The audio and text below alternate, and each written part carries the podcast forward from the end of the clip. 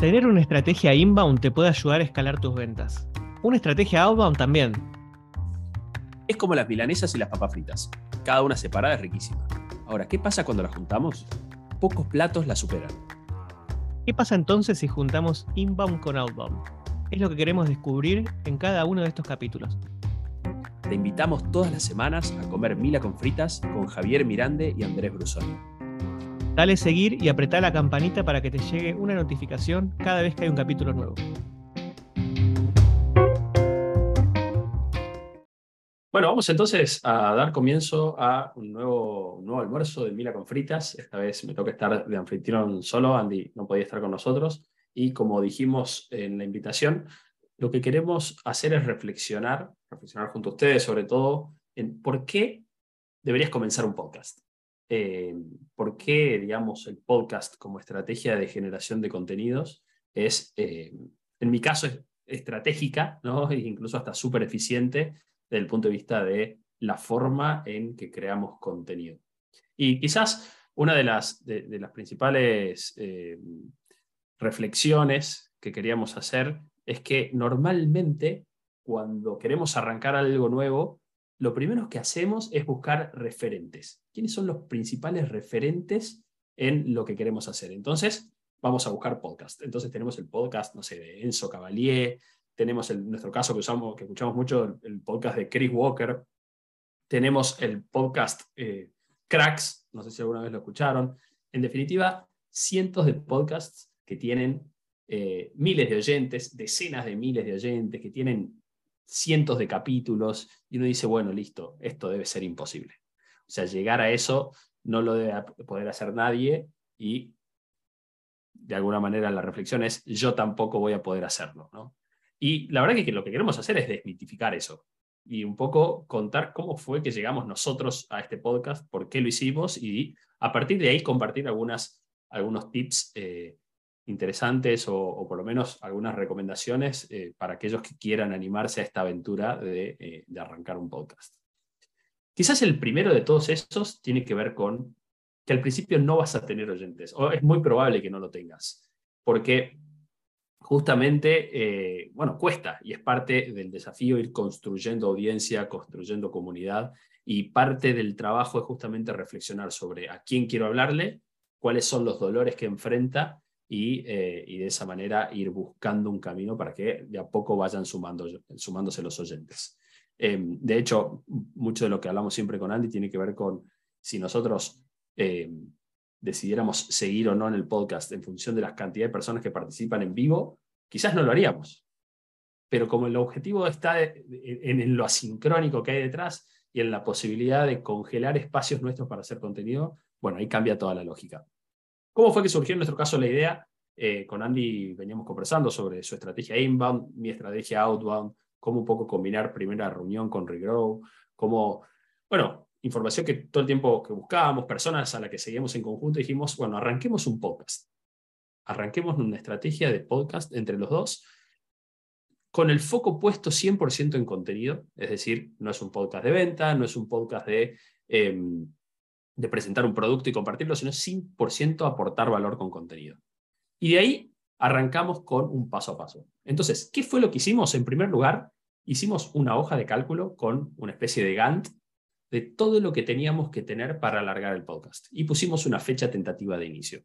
Entonces, lo que hicimos fue correr hacia atrás a partir de la fecha tentativa de inicio en cómo deberíamos desarrollar cada una de las partes para arrancar. Entonces, primero quizás una parte más estratégica de, en cuanto a qué queríamos decir, qué mensaje queríamos darle, y después ya cuestiones más técnicas, cómo ponerle nombre, en qué plataforma lo íbamos a hacer, si iba a ser en vivo, si iba a ser grabado, si íbamos a tener invitados, si no los íbamos a tener y demás. Y a partir de ahí arrancamos. Arrancamos y quizás con una premisa en particular, es no tenemos que tener todo listo para arrancar. No tenemos que tener todo resuelto, la página, la landing page, la automatización, el newsletter. No, no, no, no. No hacía falta tener todo eso. Lo que sí hacía falta quizás es tener en cuenta algunos tips técnicos. Un buen micrófono, quizás un buen fondo y una buena iluminación, porque parte del secreto del podcast es no solamente hacerlo eh, audio, sino también hacerlo video. Y después, por supuesto, algunas herramientas eh, más del punto de vista tecnológico. Nosotros decidimos arrancar con un Google Form, bueno, un poco ese listado, Google Form, LinkedIn, MailChimp, Zapier, Anchor y Zoom. ¿no? Ese fueron nuestro, nuestro stack tecnológico para alargar este podcast. Y así fue que arrancamos. Y arrancamos diciendo, lo vamos a perfeccionar en el camino. Un poco hablábamos con Andy antes de este episodio y, él decía, cuando uno quiere aprender a manejar, no piensa en ya de entrada estar manejando una, Ferrari para andar a 200 kilómetros por hora. Que es un poco cuando nos comparamos con estos podcasts que tienen 300 episodios y decenas de miles de oyentes. Dijimos, si queremos aprender a manejar, aprendemos en un auto sencillo de manejar y andamos al principio a poca velocidad. Y con el paso del tiempo nos vamos animando más, nos vamos animando quizás a un auto más sofisticado y al mismo tiempo a una velocidad mayor a medida que vamos ganando confianza. Ahora, no ganamos confianza en nuestra mente pensando en que tenemos que sacar ese podcast. Ganamos confianza sacando el podcast. Y a veces no todo sale fácil. Por ejemplo, hoy cuando mandamos la invitación desde MailChimp, la herramienta no funcionaba. Y tuvimos hasta las y media y no se mandaban los correos recordatorios semanales que, solemos mandar cada día antes del capítulo. Cosas así suceden, sin dudas que suceden. Hoy somos dos confitriones, uno no puede estar y el otro tiene que hacerse cargo, también sucede. Ahora, lo primero de todo, después de haber definido este Gantt, después de haber entendido las necesidades técnicas de, digamos, de hardware que necesitamos, las necesidades técnicas de software que necesitamos, lo que sigue es generar una rutina. La principal dificultad de grabar un podcast no tiene que ver con la temática, con la invitación, no tiene que ver con generar una rutina. Entonces, yo quiero contarles cómo es nuestra rutina de podcast, que de alguna manera es la experiencia que conocemos, deben haber muchos otros caminos para hacerlo, pero es básicamente la siguiente. Tenemos una reunión semanal con Andy de media hora, a veces la hacemos presencial, a veces es más que nada un intercambio sincrónico, donde vamos definiendo agendas de temáticas. De ahí, lo que hacemos es un recordatorio el día de la grabación, lo mandamos por MailChimp, el día de la grabación abrimos un Zoom, ponemos un vivo, sacamos cada uno un posteo en LinkedIn de recordatorio y nos montamos en el, en el, Zoom para grabar el, podcast. Previamente, quizás lo que hacemos también es hacer un punteo de qué temas vamos a tratar para hacer el copy de la invitación. Y que es un poco lo que nos inspira después acá. Cada uno viene con sus anotaciones, que la tienen en un blog. Andy usa lapicera y papel, yo uso eh, un blog de notas digital y grabamos la sesión. Finalizada la grabación, se guarda un archivo en Zoom, descargamos el archivo y de ahí usamos una herramienta que se llama Anchor, que es de Spotify, y subimos el capítulo. Ese capítulo dispara una notificación a todas las personas que están en Spotify y después subimos el capítulo a Apple Podcast. También tenemos grabado lo que se llama una intro y un outro, que son las partes iniciales y finales del podcast, que ya quedan grabadas con la música que el mismo Anchor te la ofrece. Y simplemente publicamos un capítulo. Hoy, a este capítulo número 11, si no me equivoco, tenemos alrededor de 50 oyentes semanales. Es decir, 50 personas que durante todas las semanas escuchan nuestro podcast en Spotify. Tenemos más o menos 438, 438 para ser precisos, reproducciones eh, históricas de, nuestros capítulos. Y la verdad que son números que ni nos imaginábamos tener, que nos sorprenden y nos agradan y la verdad que nos encantan. Entonces, lo que, de lo que se trata no es tanto de, eh, de, de marearnos como si fueran un montón de cosas, sino de crear una rutina. Entonces, nosotros ya hace 11 semanas hemos creado esta rutina en la que sabemos que es un espacio importante de nuestra agenda para grabar este podcast. Ahora, fíjense, quiero contarles una pequeña historia vinculada con el porqué del podcast. En el año 2020, era el mes de agosto, Andy eh, grabó un podcast, un capítulo de podcast con Juan Pablo Villani, justamente el fundador de Regrow, sobre eh, vender B2B en LinkedIn. Agosto 2020. Hoy, a septiembre de 2022, seguimos recibiendo alumnos que nos dicen, escuché el capítulo de Juan Pablo en el podcast de primera reunión. Es decir, dos años y un mes después de la grabación de un capítulo, siguen llegando personas interesadas. Entonces, eso, esa, esa, esa magia detrás del podcast es asombrosa, porque justamente es algo que perdura, algo que hace movilizar mucho lo que llamamos el dark social, es decir, personas que comparten y que además yo lo suelo hacer, ¿no? De hecho acá tengo en vivo a Francisco que suelo mandarle capítulos de podcast y los hago escuchar diferentes podcasts y, y, eso alimenta el dark social, eso sucede mucho. Y de pronto uno empieza a agendar reuniones a partir de escuché tu capítulo de podcast, escuché que te invitaron en tal podcast o escuché tu podcast, en este caso, Mila con fritas. Entonces, el poder que tienen hoy los podcasts son, es, es muy fuerte en lo que se trata de contenido orgánico para generar pipeline, para generar, eh, para generar una audiencia, para generar también una voz de una temática, ¿no? para, digamos, constituirte quizás en un, no digo experto, pero sí en un conocedor de una temática. Y de ahí la constancia. Normalmente, ¿qué sucede? Es que muchas veces las vanity metrics son las que guían nuestro, nuestro andar, ¿no? Entonces, eh, y, un poco la inmediatez y quizás la reflexión es, si yo hago un podcast y a las dos semanas no tengo un feedback, un feedback o un resultado concreto, medible y cuantificable, entonces abandono. Y entonces quienes terminan triunfando son los que no se cansan, los que no se cansan de seguir caminando, de seguir intentando, de seguir pivotando o iterando entre diferentes formas, metodologías y experiencias. Y de alguna manera también es una forma de ir entendiendo más en profundidad a tu audiencia. Creo que el gran secreto de las estrategias comerciales está en eso, ¿no? En cómo nosotros entendemos a nuestra audiencia y cómo capitalizamos eso que entendemos. Muchas veces aprovechamos este espacio para contar historias, historias precisas y concretas de conversaciones con potenciales clientes o con clientes que tenemos y que las transformamos en contenido. ¿Por qué? Porque normalmente lo que le sucedió a un founder de una startup que recibió inversión y que está armando su equipo comercial le va a suceder a otro founder de otra startup que está armando su equipo comercial y que ha levantado inversión. Entonces, esas, esas formas empáticas de conectar a unos con otros son fundamentales porque justamente las historias son las que ayudan a construir esto. ¿no? Hace, ayer justamente leí un posteo de una persona que decía que el storytelling ha muerto eh, y que en realidad lo que necesita él es contenido de valor desde el primer momento, ir al hueso y no contar historias de siete párrafos. Y yo, la verdad que disiento de eso. Creo que las historias las historias contadas, narradas, eh, ayudan un montón a entender cómo, cómo algo puede ayudarme o no ayudarme.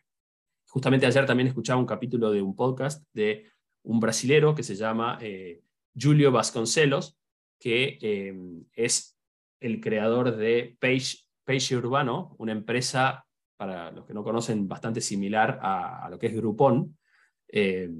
y justamente él mientras estaba en la Universidad de Stanford, con un amigo armaron un podcast. Pero lo loco de este podcast, y era cuando recién arrancaban, era que era el año 2007. Ni siquiera existía el iPhone. Las personas para escuchar el podcast, contaba él, tenían que descargar el capítulo y escucharlo en su iPod. Y no en el iPod como lo conocemos, touch, sino en el de la ruedita. Y lo que hacían ellos es entrevistar a personas súper importantes. Un año después de que arrancaron su podcast en el 2007, estaban rankeados en iTunes como el tercer podcast más importante del mundo. ¿Detrás de quién? De IBM y de McKinsey. Entonces, y eran dos personas que cada uno en el living, no cada uno, lo hacían en el mismo lugar, en el living de su casa, grababan este podcast y entrevistaban a personas. Entonces, ¿qué quiero decir con esto? Hay muchas historias que contar y hay muchas posibilidades de llegar a nuestra audiencia. Y quizás hay una parte que es fundamental a la hora de grabar un podcast, que tiene que ver con cómo nosotros podemos capitalizar el contenido. Cómo podemos capitalizar el contenido del podcast. Y lo primero que surge respecto a eso es, cuando uno graba un podcast, parte del secreto está en que soy yo transmitiendo mi idea.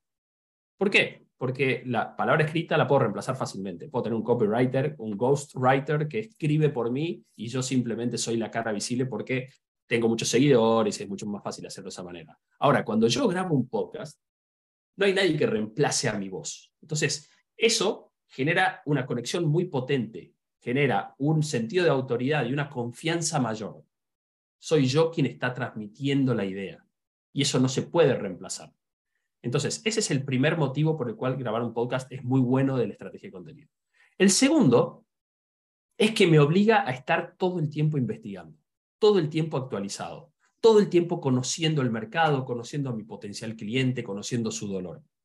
Entonces, eso hace que mi servicio después mejore, que yo pueda transmitir este conocimiento que voy incorporando a mi producto, a mi servicio, a la operación que desarrollo. El tercer punto es que el hecho de obligarnos a grabar un podcast y comprometernos a eso hace que siempre esté generando contenido. Si yo no tengo un podcast al que me comprometí a subirme semanalmente, entonces lo que hago muchas veces es procrastinar la generación de contenidos. Entonces siempre va a haber una buena excusa para no escribir ese posteo que tengo pensado. Al grabar un podcast no hay escapatoria. Pero fíjense lo potente. Yo después de hacer este podcast puedo hacer un video que subo a YouTube donde, eh, donde presento fragmentos, lo que más me gustó, lo que más me interesó, los momentos más icónicos de este podcast. Puedo, ¿qué más puedo hacer? Puedo hacer un posteo de texto, ¿no? Transcribir o, o, mm, sí, transcribir, digamos, las ideas centrales de ese podcast, de ese, de ese, capítulo, transformarlo en texto. Puedo hacer una infografía, puedo subir recortes de video y subirlos a YouTube, a, perdón, a LinkedIn. Puedo hacer muchas cosas, puedo generar un newsletter, puedo transformar el contenido en múltiples formatos donde yo puedo seguir transmitiendo ideas. Y eso hace muy eficiente la generación de contenidos. De hecho, en muchos casos, generar contenido de la nada se vuelve más difícil. Contenido de la nada es sentarme a escribir. En cambio, si yo lo tengo grabado, ya está. Ya tengo esa primera, esa primera cápsula de contenido que puedo después transformar en estos posteos que voy a seguir compartiendo. Entonces, esa es, de alguna manera, la forma en que yo puedo multiplicar lo que un podcast como contenido genera. Como les decía también anteriormente, es que una de las principales dificultades es generar oyentes, que es lo mismo que generar lectores en nuestros posteos en LinkedIn. Y eso no va a ser fácil. Entonces, ¿qué se puede hacer ahí? Bueno, una de las cosas que se puede hacer, por ejemplo, es tratar de conseguir invitados. Cuando digo invitados, hay dos tipos de invitados. Hay quizás referentes o influenciadores en una industria, o bien están invitados que son personas que han, han sido clientes o que, cuyas historias conocemos, que van a contar algo que le puede llegar a interesar a la audiencia a la que yo quiero llegar. Entonces, traer a invitados lo que nos hace es arrastrar a todos sus seguidores para que puedas traer justamente eh, más oyentes a, tu podcast. ¿no? Y, por supuesto, también una forma que nosotros también solemos hacerlo es aprovechar LinkedIn como forma de hacer crecer esta audiencia de oyentes a partir de contenidos eh, que vamos subiendo, subiendo justamente en LinkedIn con estos fragmentos del podcast y donde vamos llevando más personas. Entonces, esas son algunas de las, de las primeras ideas y mientras tanto, si alguno tiene alguna pregunta que nos quiera dejar respecto a las principales trabas, desafíos o desconocimientos a la hora de grabar un podcast, eh, que, son por supuesto bienvenidas. ¿no? Em, a mí una de las cosas que más me sorprendió cuando arrancamos el podcast con Andy, Andy ya tenía experiencia con primera reunión, fue el hecho de justamente el post, la postproducción me imaginaba que era algo difícil, difícil de compaginar, difícil de editar, incluso hasta caro. Y me encontré con esta herramienta Anchor, que funciona para, para Spotify, eh, que justamente es de Spotify y que simplifica muchísimo. Incluso hasta ni siquiera tengo que, sacarle el audio, simplemente subo el video de Zoom y Anchor solo extrae el audio, lo recortamos y lo subimos en, en ese formato para que, para que se vuelva este capítulo del podcast. Y después incluso publicarlo es, es igual de sencillo.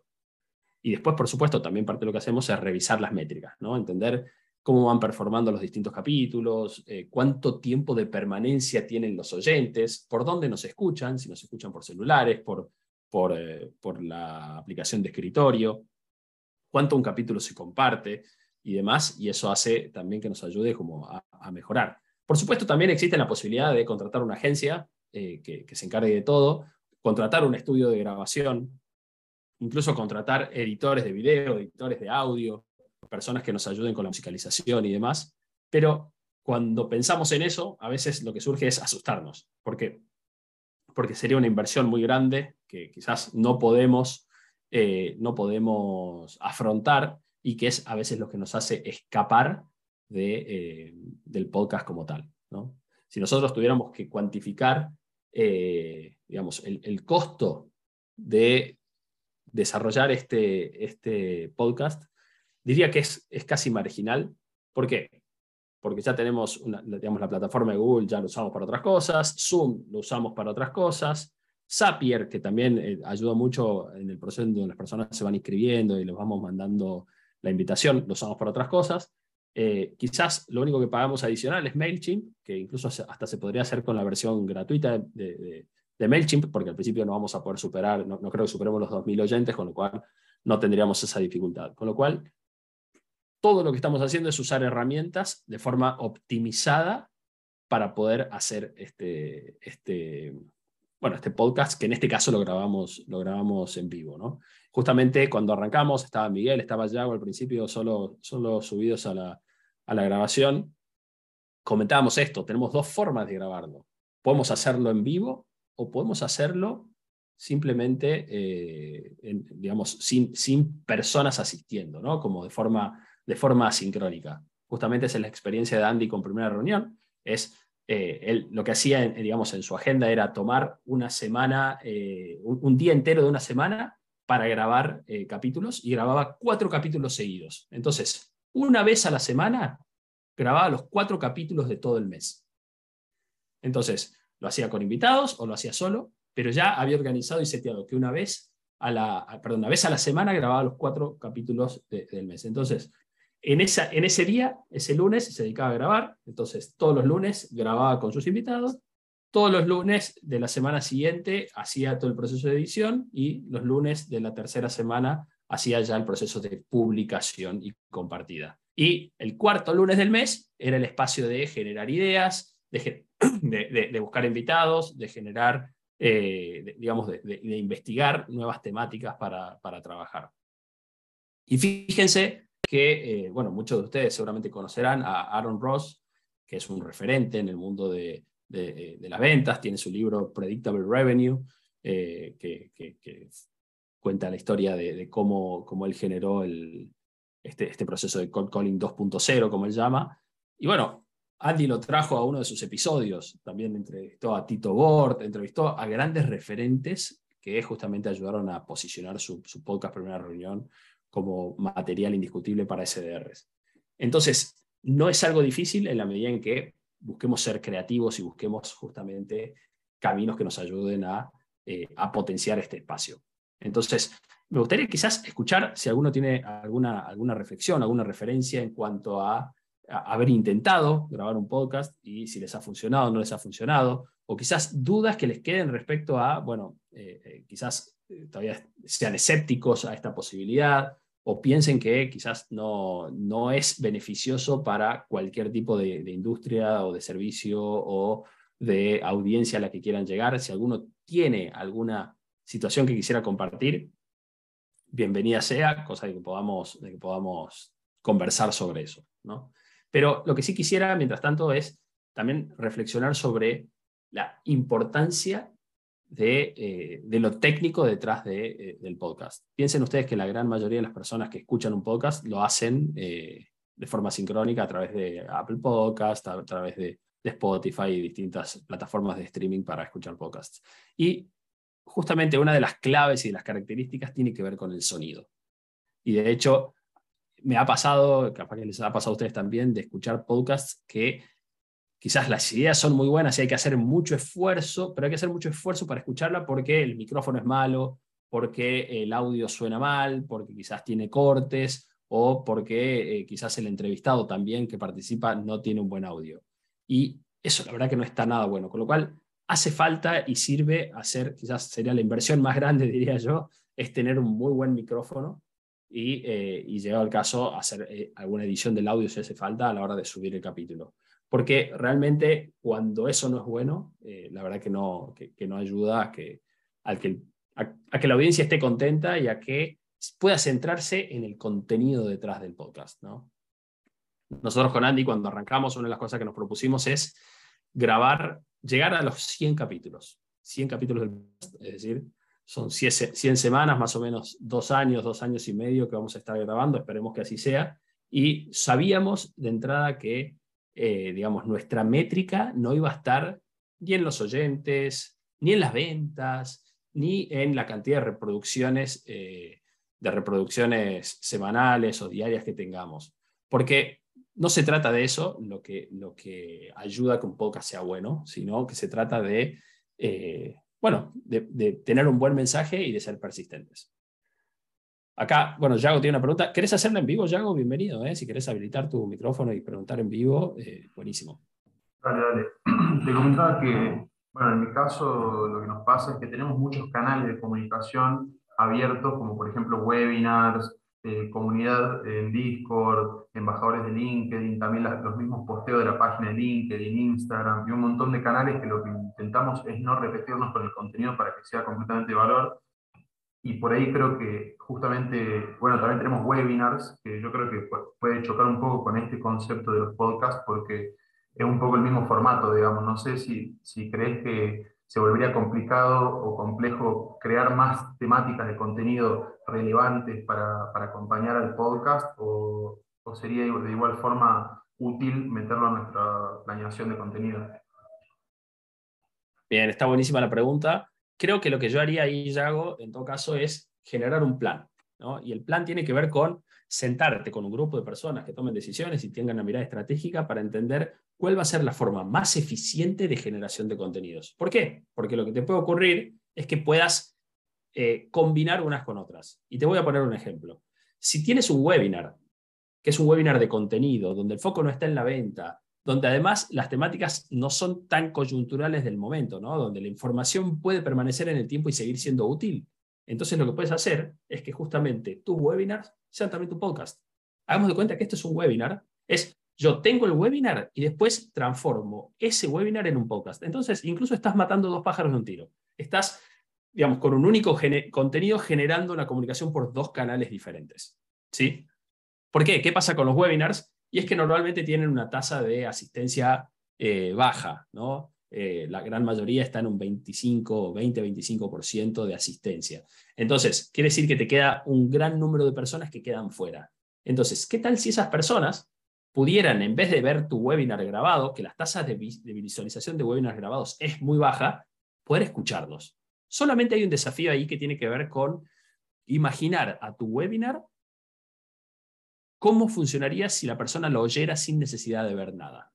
Es decir, que si tu webinar tiene mucha presentación en vivo, compartiendo pantalla y explicando cosas en vivo, bueno, eso puede llegar a alterar o a impedirte grabarlo como podcast. Y por otro lado, también creo que es importante cuidar un poco lo que es la interacción o la participación eh, y siempre como hacerlo, digamos, al webinar con la mirada de esto podría ser un podcast o no.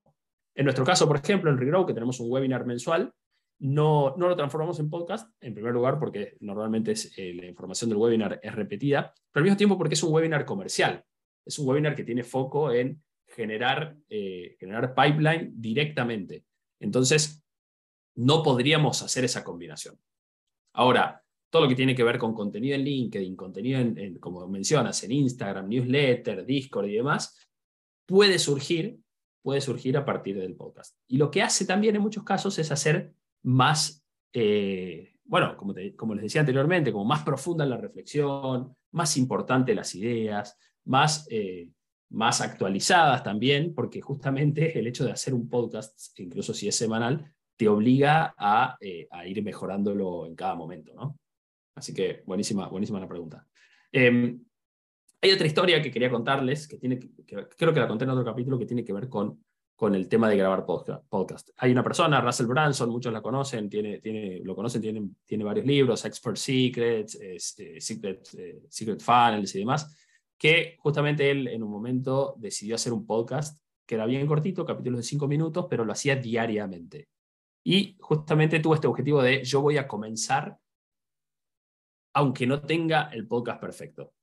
Y arrancó con su podcast diario.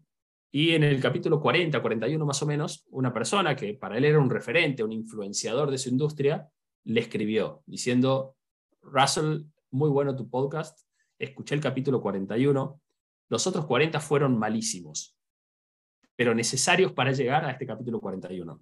Entonces, ¿qué quiero compartir con esto? La mejor forma de llegar a un y de mucho valor tiene que ver con haber empezado. Haber empezado aunque al principio salga mal. Y de hecho, con Andy, cada tanto nos vamos a escuchar nuestro primer capítulo, a ver cómo salió. ¿no? Y reflexionamos sobre eso. Decimos, qué bueno cómo de a poquito vamos mejorando, cómo vamos generando contenido, cómo vamos aumentando el valor, cómo vamos mejorando hasta haciendo más eficiente nuestro proceso semanal pre y post y post, eh, post grabación del capítulo.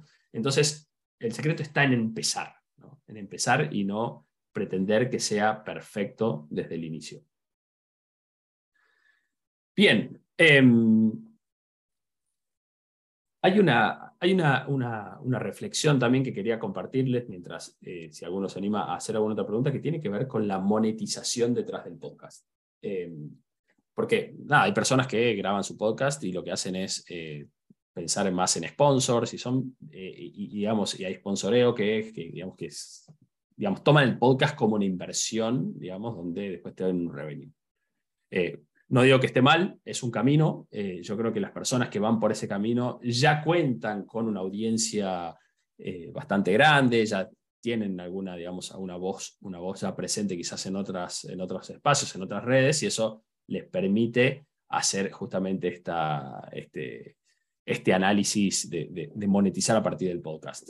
Yo soy más de la idea del podcast como camino para generar contenido, eh, que creo que, es fundamental y que de alguna manera eh, no se traduce directamente en ventas. Eh, y con Andy siempre hablamos de eso, es, nosotros no hacemos este podcast porque queremos que después haya más ventas, sino que lo hacemos como forma de ir generando una voz, generando una, una, una opinión sobre temáticas y que esa voz se difunda y que llegue a más personas. Eh, bueno, acá Mauro nos dice, ayer Beck Holland hizo un webinar de anti-personal brand, número 52 razones eh, contras de trabajar marca personal. Sí, lo vi. Eh, no sé por ahí, Mauro, si, cuál es tu reflexión detrás de eso, si quieres comentar algo, algo al respecto, algo que te haya llamado la atención de, ese webinar y, un poco, digamos, cuál es, qué, es lo que te motiva un poco a traerlo sobre, sobre, sobre la mesa. Estoy, Puede fallar, perdón, eh, Javi. me, me, escuchás, no? Ahí. Sí, sí, te escucho perfecto. Ahí está. Este, nada, me, justo lo, vi ayer y me, y me pareció que eh, hace un poco de abogado del diablo, ¿no? Algunas cosas, no sé si lo notaste, está como exagerado o, o sacado de foco, pero algunas cositas pueden, pueden servir para retroalimentar y, y, seguir con esta idea que, que, vos decís. ¿no? no sé, ahí cuando, cuando decía que eh, vos tenés que ser un especialista para hacerlo. Puede ser, pero por otro lado, te vas haciendo camino al andar, como están comentando vos. Entonces, es un poco que choca con, con una parte y, y, por el otro lado te estás haciendo el camino y, y lo vas logrando mientras lo haces si no arrancas no, lo, no, no, no puedes llegar. Pero bueno, en una parte sí también comentaba que eh, tampoco a uno le pagan. Mauro, te muteaste de pronto y te dejé de escuchar. Ahí. Ahí está. Este, que tu foco principal no es hacer marca personal o no es hacer un, un podcast, ¿no? O tus comisiones no van por cuántos seguidores nuevos tenés. Esa parte sí me, me, resultó como que el, el, corto plazo con el largo plazo, ¿no? Que ya, ya, lo hablaste un par de veces también. Nada, quería traerlo. está, bueno, está buena la reflexión, un poco para, para ponernos en contexto. Beck, Beck, Holland un poco lo que plantea es que, eh, digamos, su webinar esto de anti-personal brand, de alguna manera lo que dice es, no todos tienen que hacer su marca personal y generar contenido y salir a armar un podcast. Y en cierta medida coincido, no todos tienen que hacerlo eh, y, no, no es obligatorio que todos lo hagan. Y al mismo tiempo, no todas las posiciones dentro de la empresa tienen que hacerlo. Y, pensando un poco quizás en, los comerciales que están directamente, eh, no sé, SDRs, Account Executives, eh, como, digamos, como estrategia de marca personal. Ahora, fíjate que en contraposición a eso, lo que sí existe es el rol del influencer B2B, que es algo que va ganando terreno paulatinamente y que muchas veces pensamos en el influencer B2B como una, no sé, como contratar a una persona reconocida en una temática que va a representar a mi marca y yo voy a pagar por eso. Sin embargo, yo creo que los principales referentes o influencers B2B de tu empresa tienen que estar dentro de tu empresa. Tiene que ser, muchas veces es el CEO, muchas veces es quizás el, el CMO, muchas veces es el líder comercial o el líder de producto, dependiendo, por supuesto, a quién le estás hablando. Entonces, quizás la mirada de Beck Holland está buena desde el punto de vista de que no va a salir el SDR a armar su podcast para salir a buscar, eh, a, mostrar qué hace un SDR, por un lado, ni mucho menos eh, a, posicionar a la empresa y que su estrategia como SDR sea también la de eh, armar un podcast. Ahora, es muy diferente cuando trabajamos nuestra estrategia de contenido de forma integral como empresa. Entonces, ¿qué si hace el SDR, por ejemplo, como aporte de valor a un podcast? Trae historias con clientes, trae conversaciones con clientes, trae lo que está sucediendo en el día a día. ¿no? Entonces es un alimentador de temáticas, que es muy diferente a decir ese SDR va a encargar un podcast. Ahora, si, eh, si como estrategia de generación de contenido la empresa lo hace, tiene que pensar en hacerlo con digamos, una persona cuya voz sea eh, reconocida y que sea escuchada y que de alguna manera tenga mayor, mayor relevancia lo que vaya a decir, ¿no? Acá Yago también dice que también hay que saber bien qué buscamos lograr con nuestra marca personal, si no siempre se termina cayendo en las vanity metrics. En mi caso soy ghostwriter del Key Account Manager para tratar los contenidos y del SEO. Si crearía un podcast no sería yo quien lo grabe, por ejemplo. Claro, totalmente, es, eh, creo, que está detrás de eso, ¿no? Es como, digamos, podés eh, apalancar, ¿no? Como SDR, como comercial, cómo puedes apalancar una estrategia de generación de contenido, cómo puedes, digamos, sumar tu aporte desde ese lado, ¿no? Entonces, bueno, esa es un poco la, lógica detrás de la estrategia del podcast. Un poco también para ir resumiendo, como para también liberarlos, para que puedan ya salir los quienes están en horario de almuerzo, ir directamente a almorzar. Eh, creo que, parte de lo que queríamos compartir con Andy en este espacio, y seguramente Andy también tiene un montón de cosas para decir, tiene que ver más que nada con, así como siempre hablamos de romper la hoja en blanco desde el punto de vista de crear contenido, acá se trata con romper con el micrófono en off. Rompamos con la lógica de que es muy difícil grabar un podcast, de que es mucho trabajo, de que es mucho esfuerzo y que, eh, y que es muy caro. ¿no? Al contrario, es sencillo, es barato es súper estratégico y tiene un gran valor que aportar a tu estrategia. Entonces, no pretendo que acá cada una de estas personas que escuchen este capítulo salgan a grabar un podcast, pero sí al menos si la barrera que los impide hacerlos es, eh, es, justamente esta que mencioné, sepan que son fáciles de derribar y que quizás el principal desafío detrás de grabar el podcast está en crear la rutina. En crear la rutina y el hábito semanal, mensual o incluso diario que te va a ayudar a darle valor a, lo que querés, comentar.